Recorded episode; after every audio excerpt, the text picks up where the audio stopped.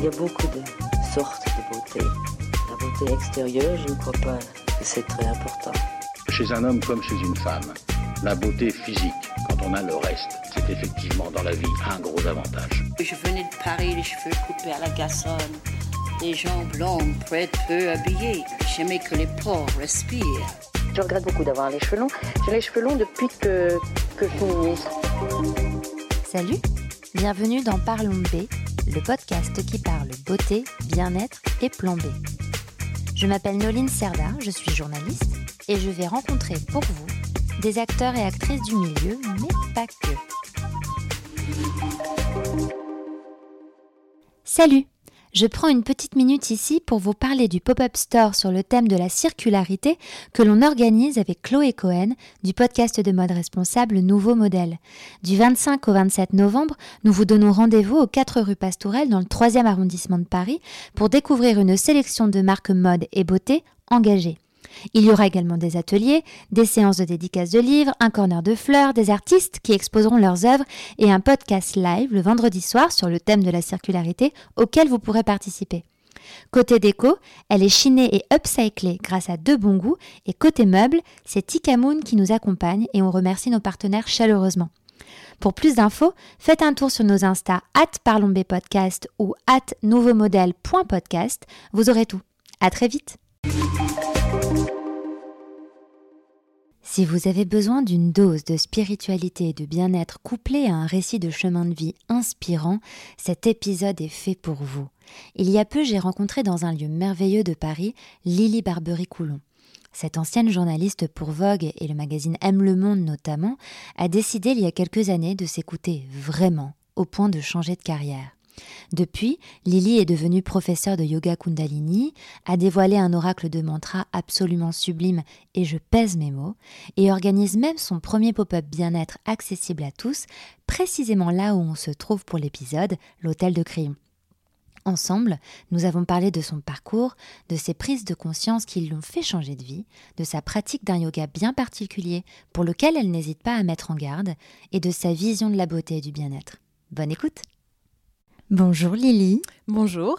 Je suis ravie de t'avoir dans Parlons B. On est dans un lieu un peu exceptionnel. Est-ce que tu peux nous dire où on est? Alors, on est euh, dans une suite de l'hôtel de Crillon euh, qui s'appelle la suite Bernstein. Donc, c'est vraiment sous les toits euh, de, ce bâtiment qui est historique et qui est vraiment sublime. Et dans le cadre de la collaboration que j'ai avec eux, on a la chance d'être accueillis dans cet endroit bon, qui est plus grand que mon appartement. oui, beau que le mien aussi, hein, clairement. c'est vrai qu'on est dans de très très belles euh, conditions. Donc tu es ici, tu parles de collaboration et on va en, en reparler, mais c'est parce que tu vas faire un pop-up ici. Mais avant d'en venir là, moi j'aimerais bien savoir qui tu es et si les personnes qui écoutent cet épisode ne te connaissent pas, comment est-ce que tu te présenterais? Euh, c'est toujours une question qui est un peu difficile. Euh, donc, je m'appelle Lily Barbery. j'ai été journaliste pendant une quinzaine d'années. Euh, d'abord euh, pour le magazine Vogue euh, en France et puis ensuite j'ai pigé pas très longtemps à droite à gauche et je me suis retrouvée à M le magazine du Monde en charge des sujets qui concernaient la beauté et le bien-être. Euh, et euh, ce qui m'a aussi permis euh, de travailler sur d'autres sujets mmh. qui finalement ont nourri mon appétit pour le bien-être de façon générale. Donc pendant les huit premières années à Vogue, je me suis spécialisée dans le parfum. et Pourquoi le parfum? C'est un peu, c'est un hasard et c'en est pas un. Euh, le hasard a fait que le premier article qu'on m'ait commandé était un article qui concernait les parfums. J'avais toujours adoré ça. J'ai longtemps collectionné, comme beaucoup de, de femmes euh, nées dans les années. Euh, alors, je suis née en 76, mais dans les années 80, voilà, on, on, collectionnait les échantillons de parfums. Donc, j'avais un goût assez naturel pour les très belles fragrances, mais j'y connaissais rien. Mmh. Et il se trouve qu'on m'a commandé un sujet sur les parfums, et euh, assez rapidement, j'ai eu envie de, de, de, rencontrer en fait euh, les acteurs de ces métiers, euh, enfin de, de, cette industrie, et ça m'a amené à la fois à faire une formation pour mieux comprendre comment les matières premières fonctionnaient, que ce soit les matières premières naturelles ou synthétiques. Oui, parce que c'est que le domaine du parfum, c'est un monde très... Bah, qui paraît très fermé quand on quand on n'est pas éduqué en fait à ce vocabulaire et moi j'avais besoin du champ lexical pour pouvoir écrire. Donc euh, et je, sentais bien qu'il y avait quand même dans cette industrie euh, beaucoup de mensonges, beaucoup d'histoires, beaucoup de narrations qui ne correspondaient pas toujours à la réalité. Et comme euh, on est on y, quand on n'y connaît rien, ben, on peut nous raconter ce qu'on veut. Donc pour moi c'était super important de pouvoir maîtriser un tout petit peu mon sujet et comme je me suis retrouvée avec ce premier article un peu dans l'embarras de me dire bon, euh, par exemple, on me parle de cette fleur d'oranger, mais est-ce qu'il y a vraiment de la fleur d'oranger dans ce parfum? J'avais aucun moyen de vérifier. Et donc, euh, c'est ça qui m'a conduit à me spécialiser.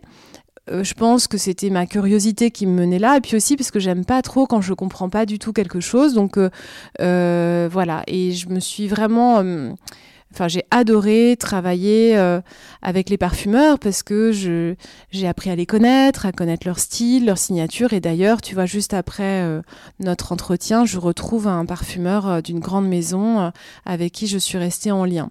Donc, j'ai été donc dans la beauté exclusivement à Vogue. Et puis ensuite, à M, le magazine du Monde, on a commencé à me demander des choses légèrement différentes à savoir déjà de ne pas parler du produit, mais de parler plutôt de ce que euh, les courants de consommation racontaient de l'époque dans laquelle on est.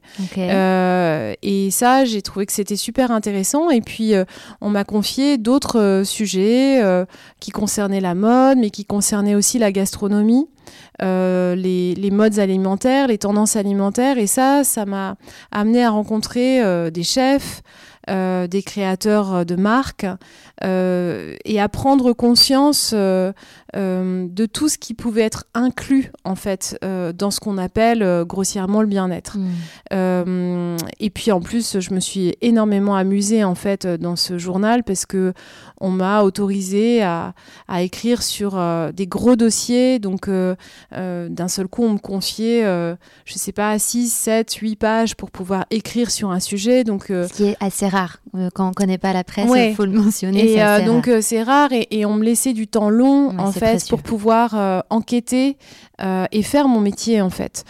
donc ça m'a ça m'a permis de partir en Corée, étudier la manière dont les femmes coréennes bah, utilisent la beauté comme euh, un moyen de réussir, mais, euh, mais aussi de, de, regarder la face cachée en fait de, de cette euh, de, de, cette tendance en fait coréenne qui fait fantasmer toutes les mmh, marques du mmh. monde entier parce qu'elles consomment énormément de produits de beauté, donc toutes les marques aimeraient bien qu'on soit aussi excité que des coréennes lorsqu'un produit sort.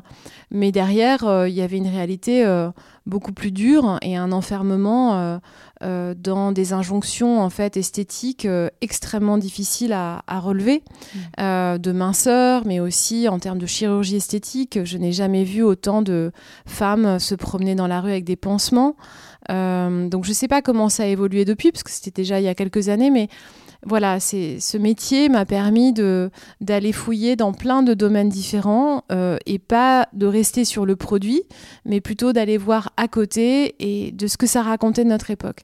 J'avais pas imaginé, même si je, sentais hein, que c'était des domaines qui étaient super importants. D'ailleurs, euh, on le voyait, ils prenaient de plus en plus d'espace dans les magazines pour des raisons commerciales aussi, puisque les euh, annonceurs, ils ramènent des annonceurs, mais c'était quand je vois aujourd'hui le nombre de célébrités qui lancent leur propre marque, euh, alors qu'il y a 10 ou 20 ans, euh, les célébrités, elles investissaient dans des vignobles, dans des restaurants. Aujourd'hui, elles ont leur propre marque à leur nom.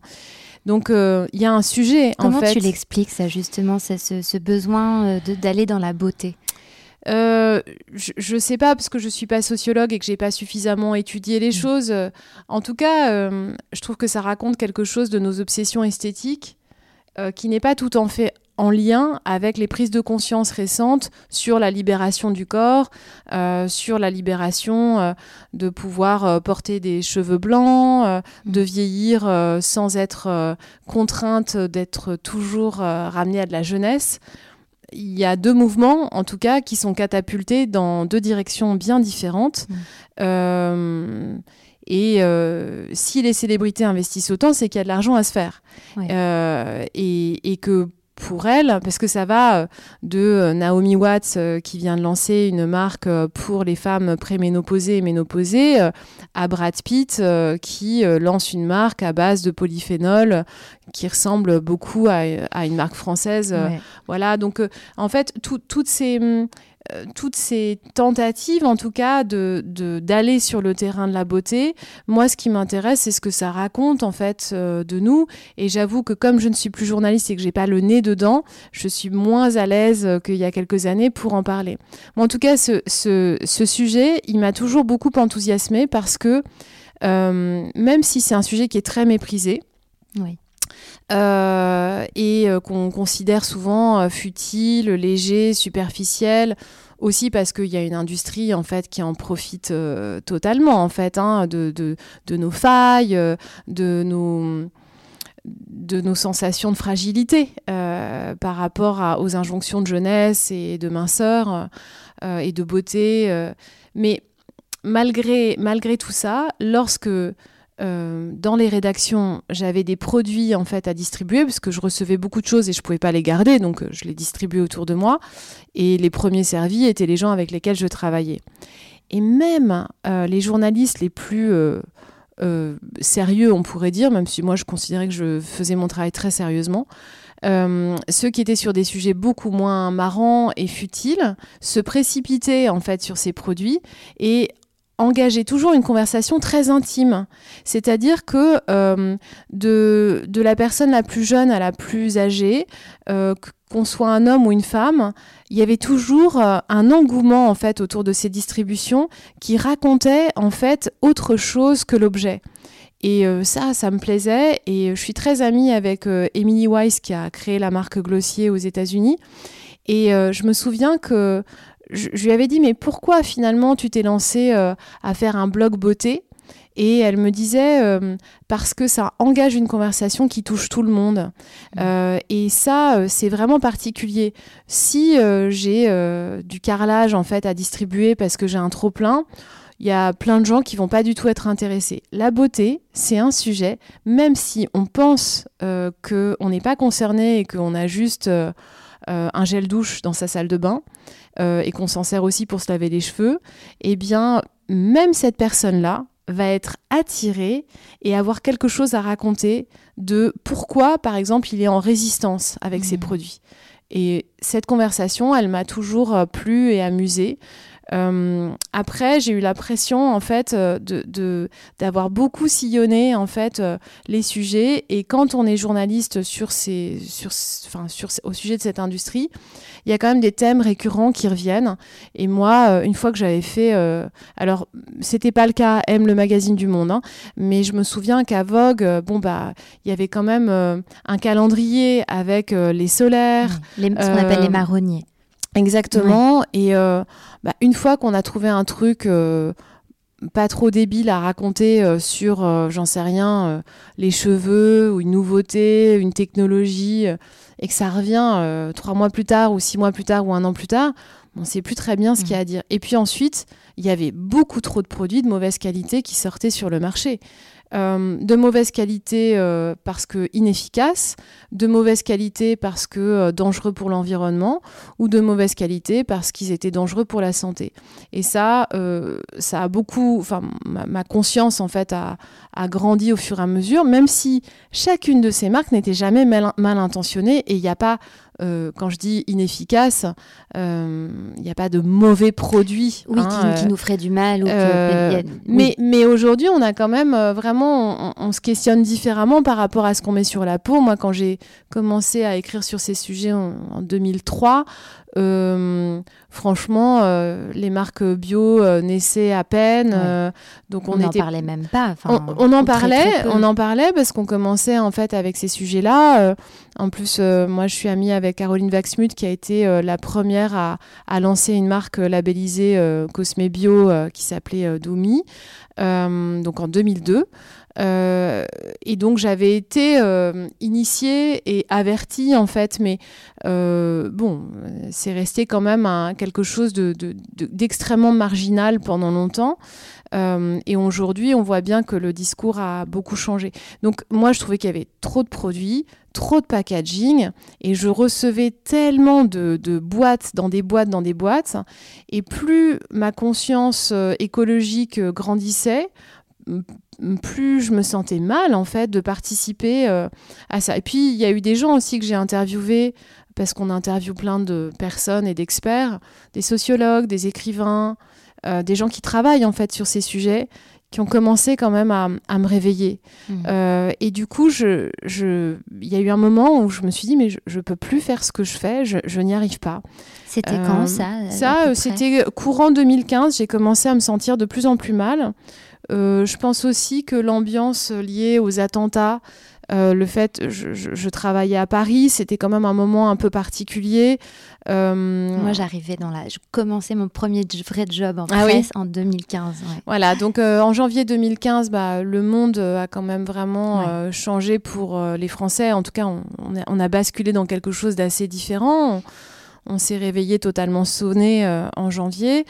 Il se trouve que pour les journalistes euh, d'organes de, presse euh, euh, assez visibles, la vie a changé de manière très concrète parce que d'un seul coup, pour rentrer au journal, moi, tous les jours, je devais passer à un barrage de policiers. C'est vrai. Mm. et donc, c'est pas neutre, en fait, tous les jours de passer voilà, des hommes qui portent un fusil pour nous protéger.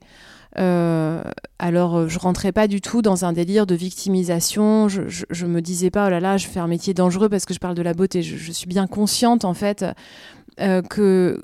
Mais c'était une ambiance. Oui, c'était une atmosphère qui était pesante. C'était assez pesant. Et moi, j'avais un.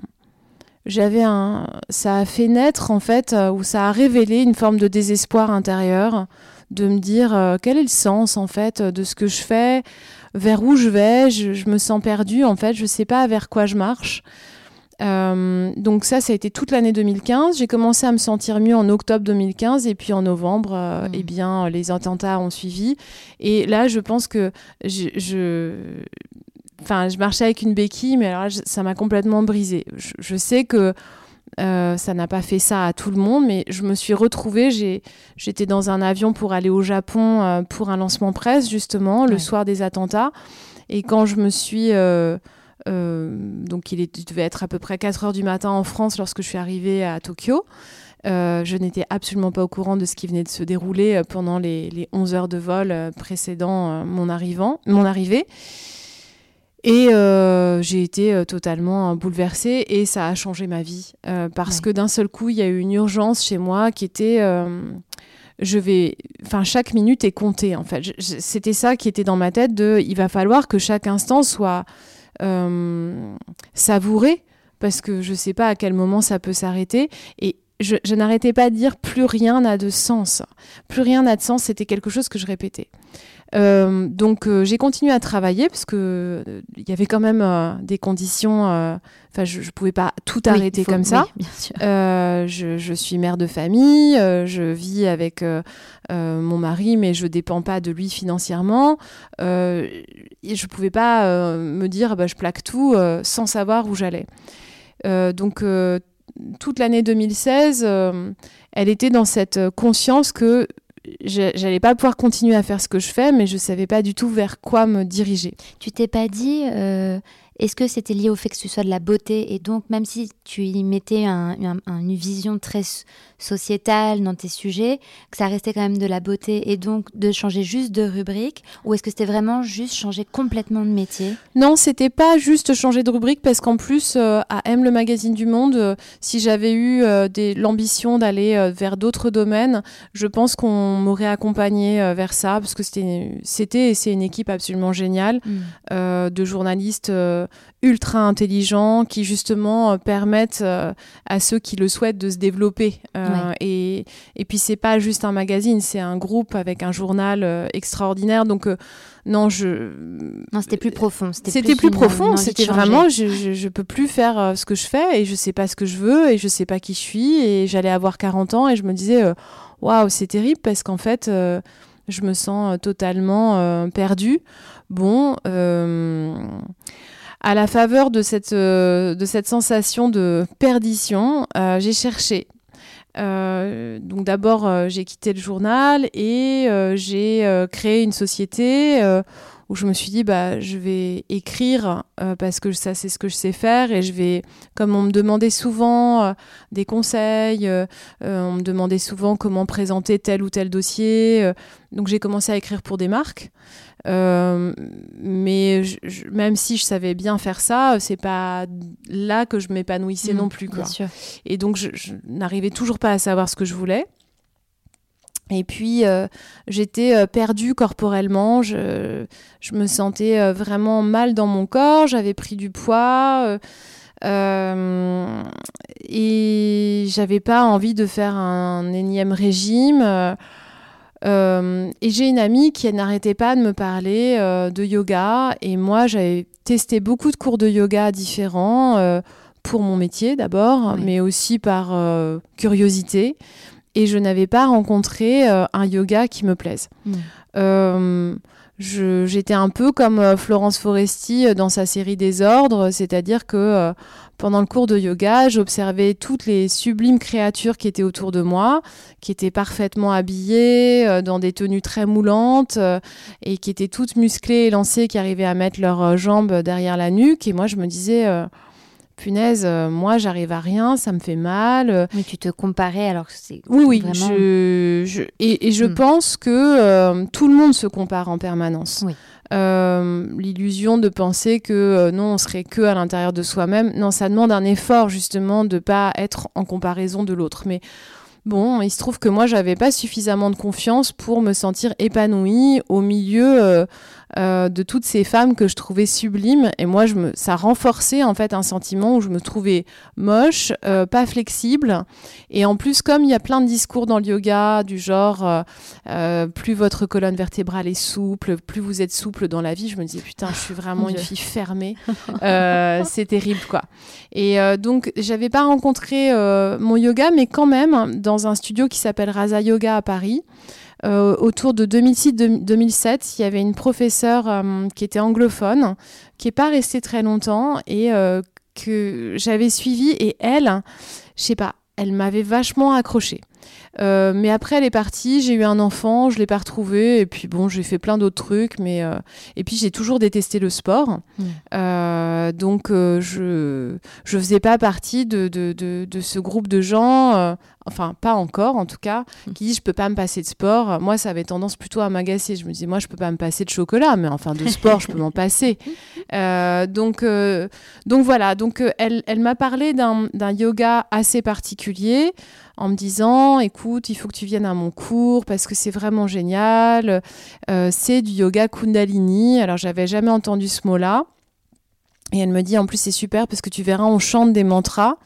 Et je n'ai pas osé la vexer, mais je me suis dit, bon, bah, elle m'emmène dans une secte, quoi. Euh, bon, mais comme elle n'est pas du tout sectaire comme personne et qu'elle euh, elle a l'air bien équilibrée, qu'elle a quatre enfants, qu'elle est très drôle et, hum, et pas spécialement dogmatique, je me suis dit, bon, je fait confiance. Je vais quand même aller voir. Hein. Je...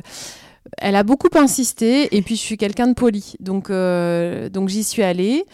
Et il se trouve que euh, ce premier cours a été vraiment a agi comme une révélation. Je précise que c'est pas le cas pour tout le monde mm. et euh, que euh, il y a beaucoup de gens qui, en m'écoutant dire ça, sont allés dans des cours de Kundalini Yoga et enfin ensuite. Ça peut être très surprenant. Oui, ça peut être très surprenant, mais surtout, en fait, je crois que j'ai eu la chance d'être initiée par quelqu'un qui n'était pas spécialement euh, enfin déguisé en grand mage, mm. euh, voilà, et qui euh, mettait des musiques. alors il y avait beaucoup de musique avec des mantras, mais pas que. et je pense que ça m'a permis en fait de rester ouverte en fait à la découverte, alors que je pense qu'il y a d'autres cours où je me serais fermée illico. Mais en fait, j'étais assez enthousiasmée par l'état dans lequel j'étais en sortant. Alors, qu'est-ce que c'est que le, yoga Kundalini Alors, donc, le Kundalini Yoga, c'est un yoga qui a été euh, importé aux États-Unis euh, dans les années, à la fin des années 60.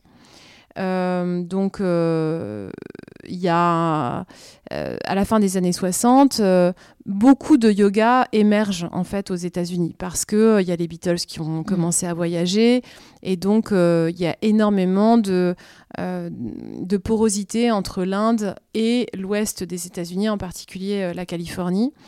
Euh, et donc, il euh, y a un Indien euh, qui va venir partager en fait ce yoga. et c'est un mélange d'un type de yoga hatha où il y a beaucoup de respiration, qu'on dit respiration du feu, qui ressemble à Bastrika pour ceux qui connaissent les respirations, les, les pranayamas dans le yoga. Donc c'est des respirations assez intenses euh, et euh, des postures qui ressemblent à celles du yoga classique, mais qui vont être répétées euh, dans des enchaînements assez endurants. Donc plutôt que d'être dans la posture statique, acrobatique, qui demande quand même une grande maîtrise, comme en ashtanga, et, et, vraiment qui demande de la souplesse aussi.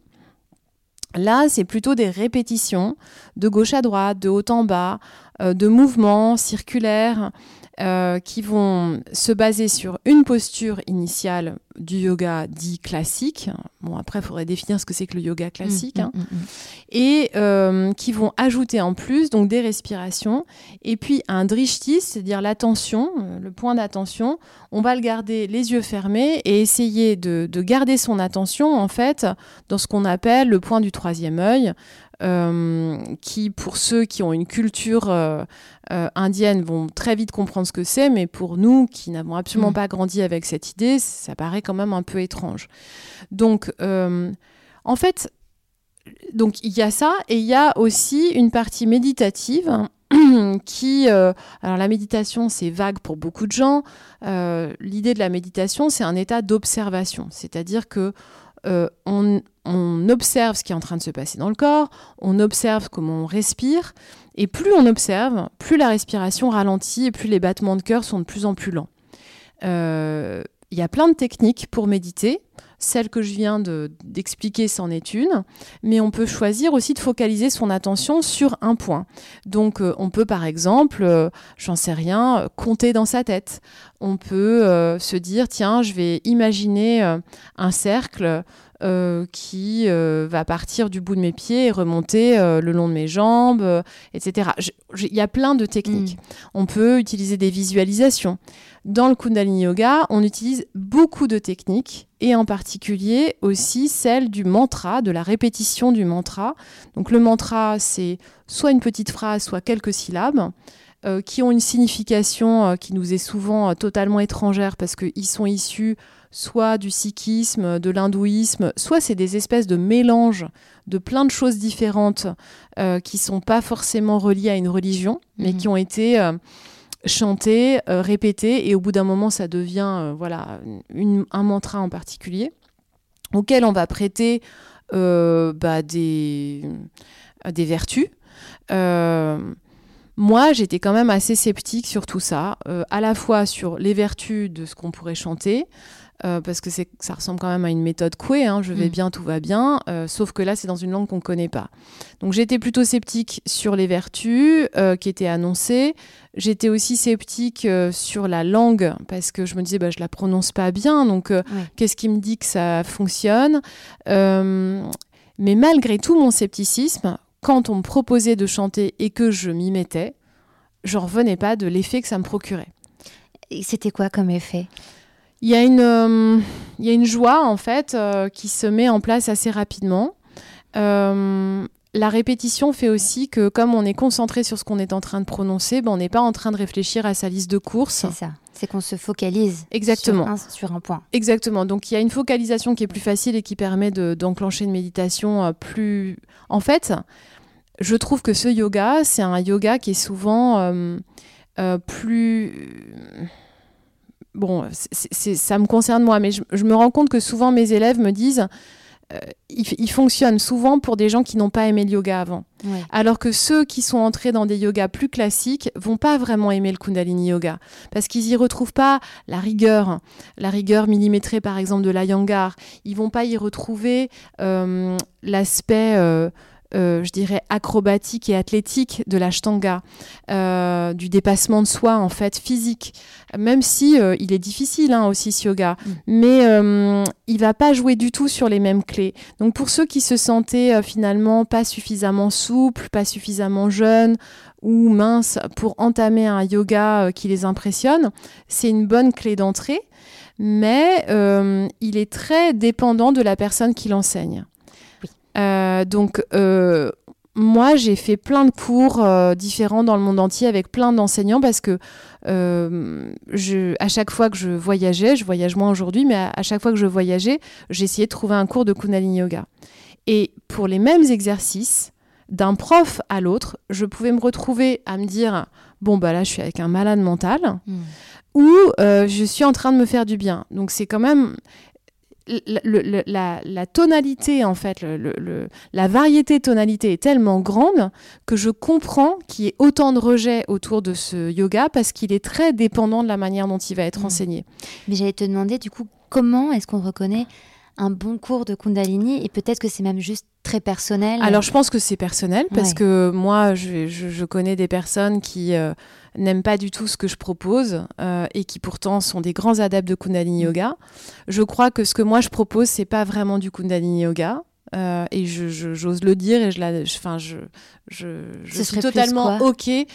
Euh, bah parce que en fait, assez rapidement, quand j'ai commencé à, à, étudier, au début, j'étais dans une espèce de béatitude. Ah, j'ai découvert un truc, c'est génial. Donc, euh, j'ai été dans un grand enthousiasme qui a duré quand même, on va dire, 4-5 ans.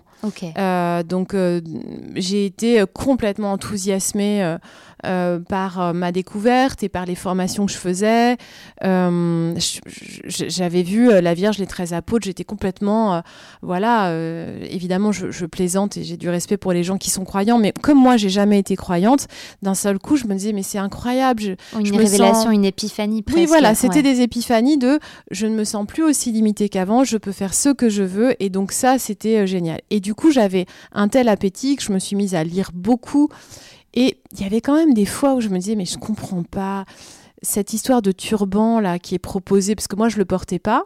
On m'a proposé d'en porter un. Et au début, quand j'en avais reçu un euh, euh, de la part d'une enseignante, j'avais l'impression d'avoir gagné une ceinture de judo. Quoi. Je me mm. disais, bah, peut-être que c'est parce que j'ai atteint un niveau suffisamment élevé que je peux le porter. Alors je me sentais à la fois flattée Mm. Euh, j'avais l'ego complètement flatté de me dire bah, ça y est, j'y suis. Et en même temps, j'avais pas du tout envie de porter ça. Euh, d'abord pour une raison très pratique, c'est que ça me serrait la tête et que je me sentais pas à l'aise quand je l'avais sur la tête. Secondo, parce que euh, je me trouvais moche avec et que mm. c'était pas ma culture. Je me disais qu'est-ce que je suis en train de porter et qu'est-ce que ça signifie? Maintenant, euh, c'est des discussions que j'ai eues avec plein de profs qui, eux, le portent et qui se sentent plus à l'aise de pratiquer avec. Euh, et qui euh, ne comprennent pas, par exemple, ma résistance par rapport à, ce, à ce turban, n'y voient pas de contraintes religieuses ou dogmatiques. Hmm. Ils voient plutôt un outil, en fait, qui les met en sécurité. Donc, tout ça est très personnel. Moi, j'ai choisi de ne pas l'utiliser. et après, quand j'ai commencé à creuser, je me posais souvent des questions de mais pourquoi on dit aux gens 11 euh, minutes plutôt que 5 euh, Mais là, par exemple, cette posture, on ne peut pas la tenir aussi longtemps. Donc, qu'est-ce que ça conduit à faire de, de, proposer, par exemple, une posture qui va durer aussi longtemps? Euh, Bon, on peut proposer aux gens d'entrer en transe, bien sûr, mm. mais est-ce que c'est souhaitable dans un cours à Paris avec des gens qui ensuite vont reprendre leur vie habituelle urbaine? Donc, je me suis rendu compte qu'il fallait vraiment l'adapter, l'adapter aux gens qui sont sur place, mais l'adapter aussi au fait que ce yoga n'est pas euh, un yoga comme les autres et que s'il est aussi dépendant de la personne qui l'enseigne et mm. des croyances qui sont véhiculées en fait au cours de l'enseignement, euh, il n'est pas fait pour tout le monde. Et si on est fragile émotionnellement, euh, eh bien, il peut être à double tranchant. C'est-à-dire que soit il va nous permettre de relâcher des émotions et nous sentir soulagés, mais peut-être que c'est pas du tout euh, un endroit où on a besoin d'aller euh, à un moment. La psyché, elle est très bien faite et euh, elle nous permet en fait de nous protéger d'un trop plein émotionnel. par moment, en fait, on ne peut pas se souvenir de certains événements, on ne peut pas. On, a construit des armures et ces armures, elles nous protègent. Et donc, vouloir rentrer en force, en fait. Mmh. Euh, dans l'émotionnel, c'est pas souhaitable. Donc moi, ce que je dirais euh, pour ceux qui m'écoutent euh, là et qui se disent bon bah je sais pas trop quoi faire, c'est tester avec vigilance, avec vigilance parce que on peut tomber sur des bons profs, mais aussi sur des gens qui, malgré le fait qu'ils soient bien intentionnés, peuvent faire n'importe quoi mmh. et s'en rendent pas compte. soit parce que ils n'ont pas encore vu les dégâts que ça pouvait faire, euh, soit parce qu'ils sont convaincus que c'est en force qu'on va y arriver. Hmm. Donc, euh, donc ça peut être vraiment une conviction personnelle. Donc moi, je partage pas cet avis-là. Et aussi, euh, comme j'ai toujours suivi un travail thérapeutique parallèle et que j'ai des discussions en fait avec une psychologue que j'aime beaucoup, clinicienne, voilà, j'ai eu envie de savoir ce qu'elle en pensait, elle. Et, elle me dit attention, vigilance, quoi. C'est pas pour tout le monde.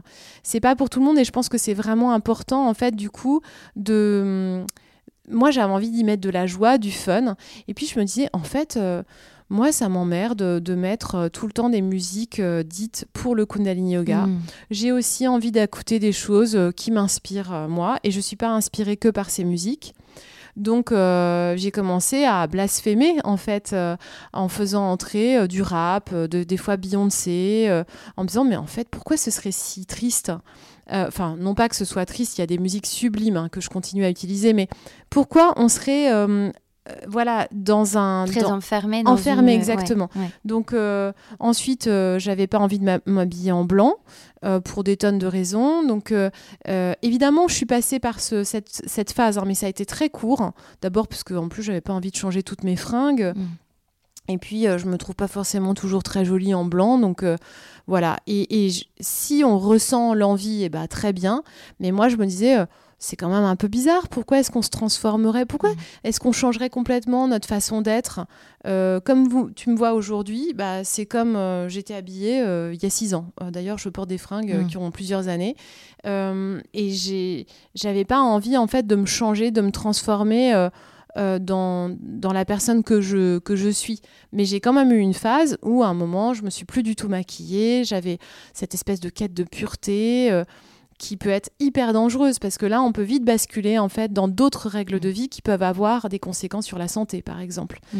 Euh, donc, euh, voilà, grande découverte pour moi. Qui du coup t'a fait complètement changer de vie et de. Oui, parce que euh, alors j'aurais jamais imaginé que j'allais un jour enseigner. enseigner. non, ça je m'étais dit je me dis, oh là là, tous ces gens qui deviennent céramistes ou profs de yoga, on en a ras-le-bol. Bon, il se trouve que j'ai plein d'amis céramistes euh, qui ont changé de vie et, euh, et, et, et, que, évidemment, bah, on, fait ce qu'on peut et ce qu'on qu'on doit au moment où, où on est appelé à le faire.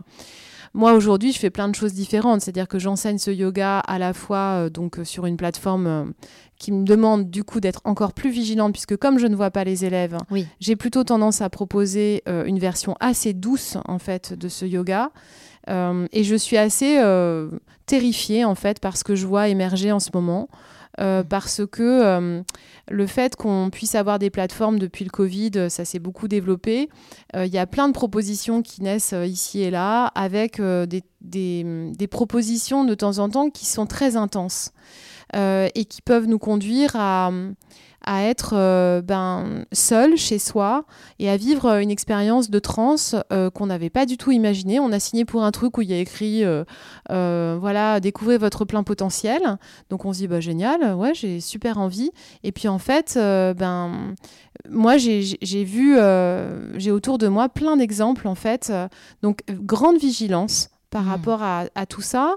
Et puis, euh, si on n'est pas certain, eh bien, on peut aussi euh, aller dans un studio plus classique, en présentiel, et puis voir si la personne, en fait, elle, elle partage un discours cohérent. Et est-ce qu'elle se mêle de, de situations qui, enfin, de sujets de société qui n'ont rien à voir en fait? Mm. voilà, un, enseignant, il n'est pas là pour vous dire, enfin, quoi faire, quoi penser. Exactement, exactement. Et donc dès qu'on commence à à donner des indications qui n'ont rien à voir en fait avec le corps. Donc voilà. Donc je, je moi aujourd'hui, j'ai ma vie qui est divisée à la fois dans ce domaine-là, enfin de, de, de, l'enseignement du yoga, mais j'ai jamais cessé d'écrire. Hmm. Et donc, euh, euh, quand j'ai quitté euh, la presse écrite, j'ai créé d'abord un livre de recettes de cuisine autour du petit déjeuner. ça, ça m'a vraiment beaucoup amusé. et parce que j'ai toujours aimé ce, ce repas et j'avais envie de on est venu me chercher en me proposant en fait d'en faire quelque chose parce que je parlais souvent de ce petit déjeuner euh, dans mes, sur mon compte Instagram. Et donc, euh, j'ai fait un livre qui s'appelle Pimp My Breakfast euh, et qui a été une grande joie. Et, et puis ensuite, au début de ce livre, je parlais de cette transformation, en fait, hein, légèrement, mais j'en parlais un petit peu. Et du coup, mon éditeur Marabout m'avait proposé d'écrire bah, peut-être un peu plus de, de, de raconter un petit peu plus cette transformation.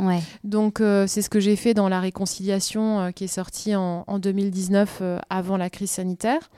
Et puis bah, pendant la crise sanitaire, m'est venue l'idée, mais vraiment comme de manière très spontanée, le 15 mars 2020, de partager des méditations quotidiennes sur Instagram pour soutenir bah moi déjà, mais pour soutenir mes élèves et soutenir tous ceux qui avaient envie de se connecter en fait oui, je me souviens bien de ces rendez-vous. Voilà, c'était assez, c'était assez dingue. Pour moi, ça a duré euh, bah, pendant tout le premier confinement, tout le deuxième.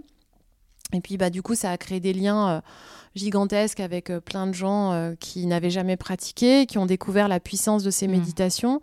Euh, qui, moi, continue à me fasciner. Hein. Même si je reste sceptique, euh, je me dis toujours, punaise, je sais pas comment ça marche, mais ça fonctionne, quoi. Donc, euh, voilà. Je pense que c'est important de garder ce recul critique que tu as, cette critique qui est peut-être propre aussi au fait que tu as été journaliste. Oui, c'est certain. Mais, mais je trouve que c'est plutôt sain et ça se défait de ce qu'on pourrait penser de...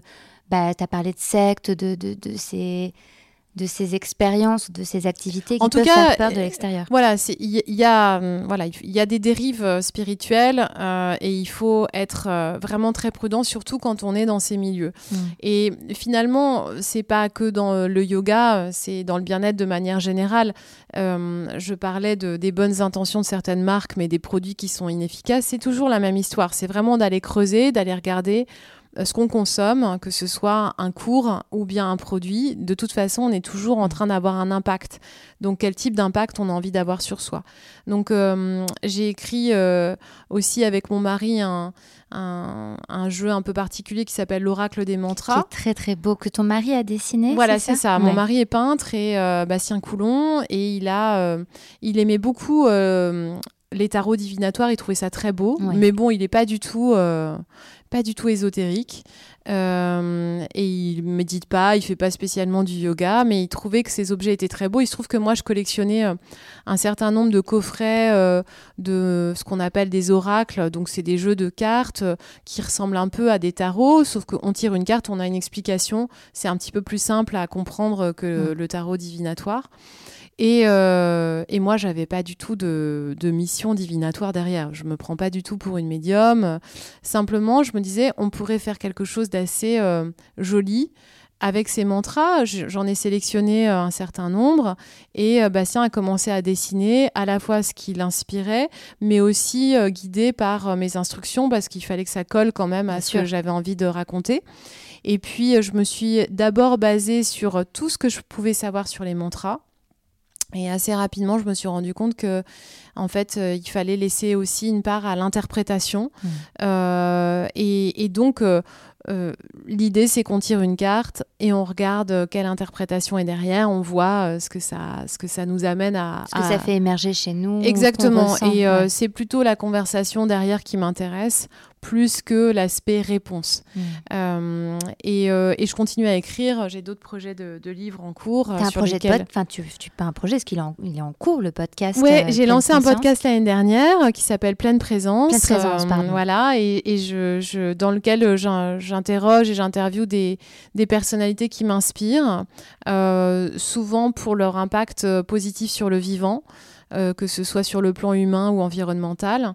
Et, euh, et c'est des conversations très concrètes en fait, euh, parce que et qui commencent toujours par une légère méditation, enfin courte, pas légère mais courte, parce que je trouve qu'on écoute mieux quand euh, on a juste un tout petit peu euh, vider sa tête de ce qu'on avait euh, juste avant. Euh, voilà. Mm.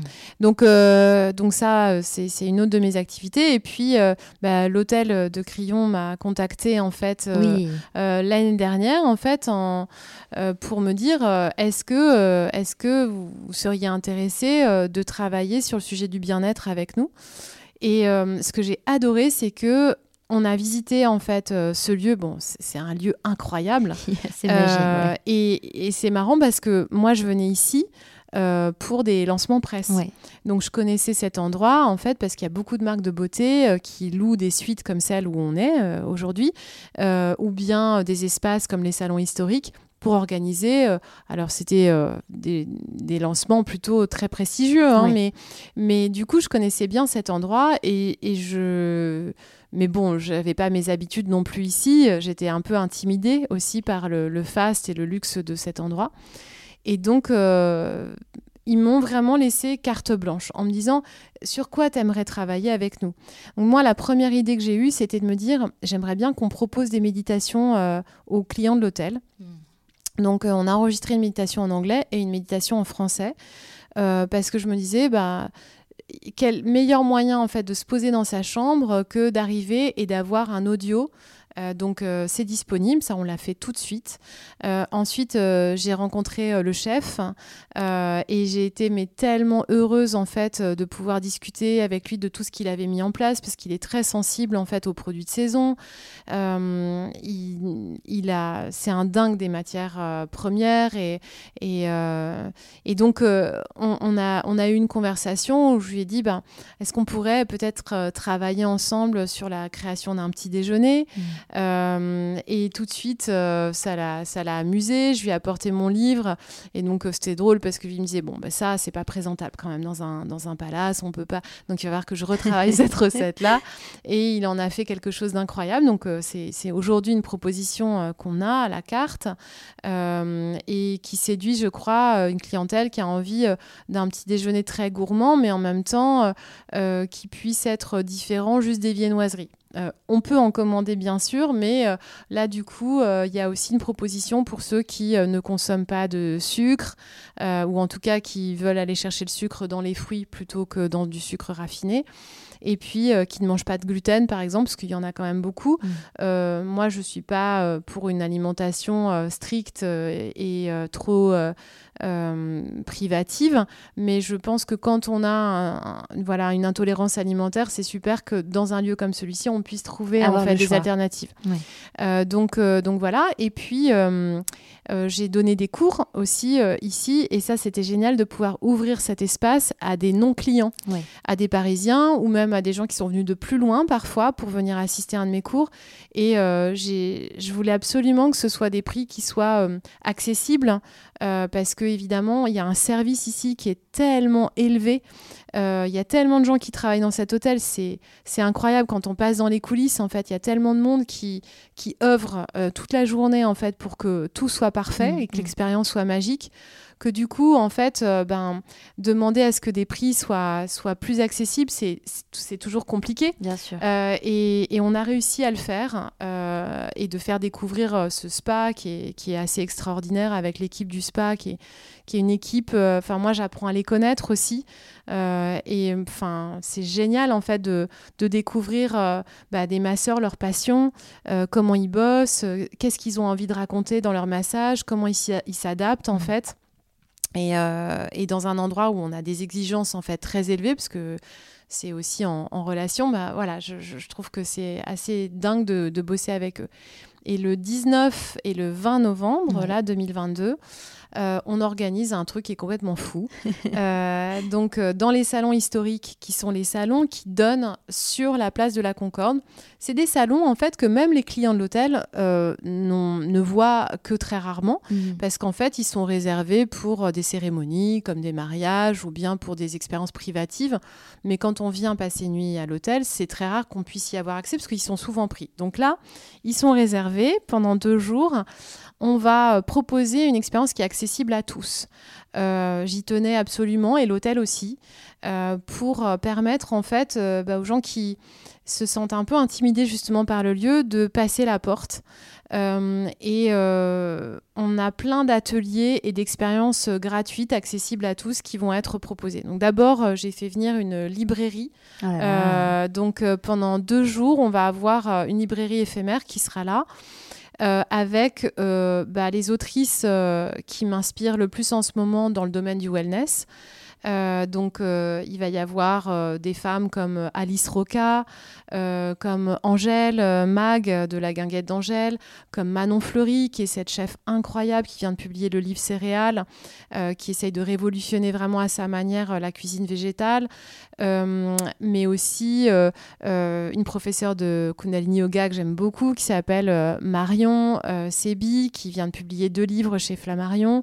J'en oublie plein d'autres, Jennifer Hart-Smith, bien sûr, Elvira Masson. en tout cas de beaucoup de femmes et beaucoup de J'avais envie, ouais. J'avais envie que...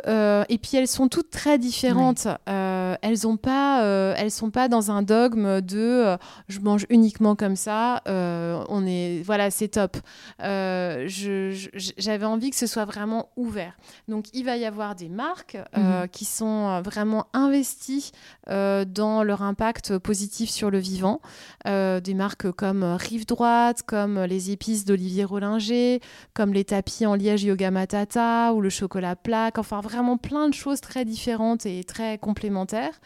et puis, je vais aussi organiser un talk le dimanche 20 avec euh, une femme qui s'appelle Chloé Brami, qui est oncologue euh, et experte en méditation, pour justement parler de santé intégrative, parce que nous, le mot bien-être, il nous convient plus. J'allais te demander justement euh, quelle était ta vision du bien-être, même si on, l'entreperçoit avec tout ce que tu as dit, mais voilà. En fait, le mot bien inclut déjà l'idée qu'il faudrait être heureux et bien en permanence. Que soit parfait tout le temps. et moi, en fait, je trouve que c'est c'est juste pas logique. Euh, la vie, elle est faite de moments très difficiles aussi.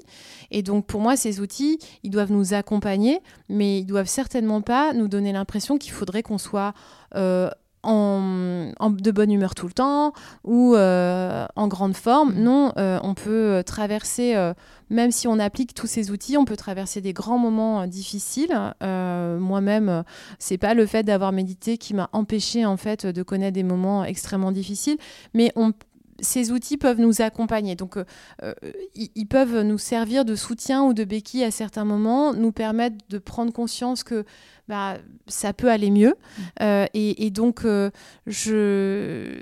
tout ce discours autour de la meilleure version de soi-même, de, de, viser en fait, d'aller toujours plus haut, toujours plus loin, ça peut nous conduire aussi à nous sentir nuls en permanence.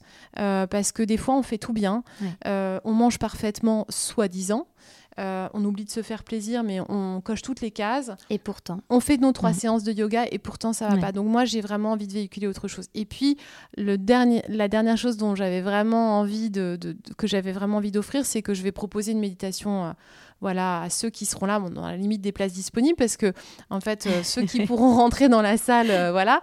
Mais je vais proposer une méditation comme celle que j'ai pu, que je propose habituellement dans mes cours, euh, voilà, d'une heure euh, en fin de journée le dimanche pour clôturer en fait euh, ces deux journées où il y aura à la fois un pop-up store et pour 20 personnes, mais là c'est déjà complet, on organise ce qu'on a appelé un Urban Retreat Day. C'est une journée où il va y avoir plusieurs intervenantes et encore une fois des femmes que j'ai choisies, la naturopathe Sylvie Ganter que je trouve super parce qu'elle est très moderne. Qui est passée dans le podcast. Bah voilà, parce qu'elle est super moderne et que justement elle n'est pas fermée en fait. la coach Ziva Bellel qui est une femme américaine euh, vraiment super et qui justement fait pas du coaching débile, mais, mais qui vraiment propose quelque chose de où on a vraiment des éveils de conscience et où on se dit waouh c'est génial et on, ça nous donne envie en fait d'avancer. Et puis euh, euh, Maya Alom, hein, qui a créé la marque euh, Santara Holistique, qui sera présente aussi le samedi avec sa marque et qui est bon, bah voilà, cette maquilleuse incroyable qui propose des, des soins sonores hyper chouettes. donc elle sera avec ses bols de cristal et ça viendra clôturer cette journée en fait pour les 20 personnes qui ont déjà eu une place en fait à cette retraite d'un jour. Mais euh, pour celles qui n'ont pas eu de place et, ou ceux qui n'ont pas eu de place et qui se sentent frustrés, vraiment venez parce que ça va être dingue. En tout cas, c'est sûr que ça donne envie. Et c'est vrai que de, je trouve ça incroyable ce parcours où, où en fait, prendre le temps de s'écouter et d'écouter quand, voilà, quand tu as eu cette phase où tu n'allais pas bien et de s'écouter vraiment et d'agir, euh, même si ça a mis du temps et que peut-être pendant que tu as agi pour changer, ça a été dur, ben, je trouve que c'est très inspirant de voir qu'on réussit à, rebondir. Et comme on est pressé par le temps, je vais te poser ma dernière question. Euh, à quel moment est-ce que tu te sens la plus belle et la mieux dans ta peau, en fait, la plus confiante? Euh, Après une séance de sport.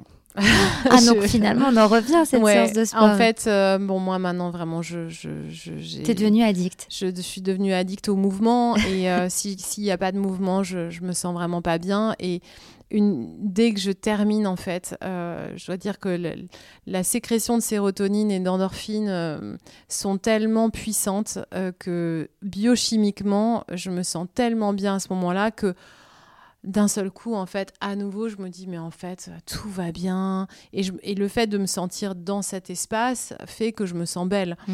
Euh, après, des fois, je me sens belle à des moments qui sont assez euh, inattendus et euh, très apprêtée, je peux me sentir très vilaine. Donc, hmm.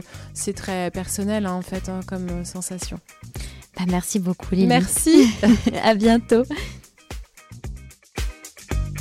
N'hésitez pas à aller faire un tour sur le compte Instagram Parlons B Podcast, parce que la beauté ici, ça s'écoute, mais ça se contemple surtout.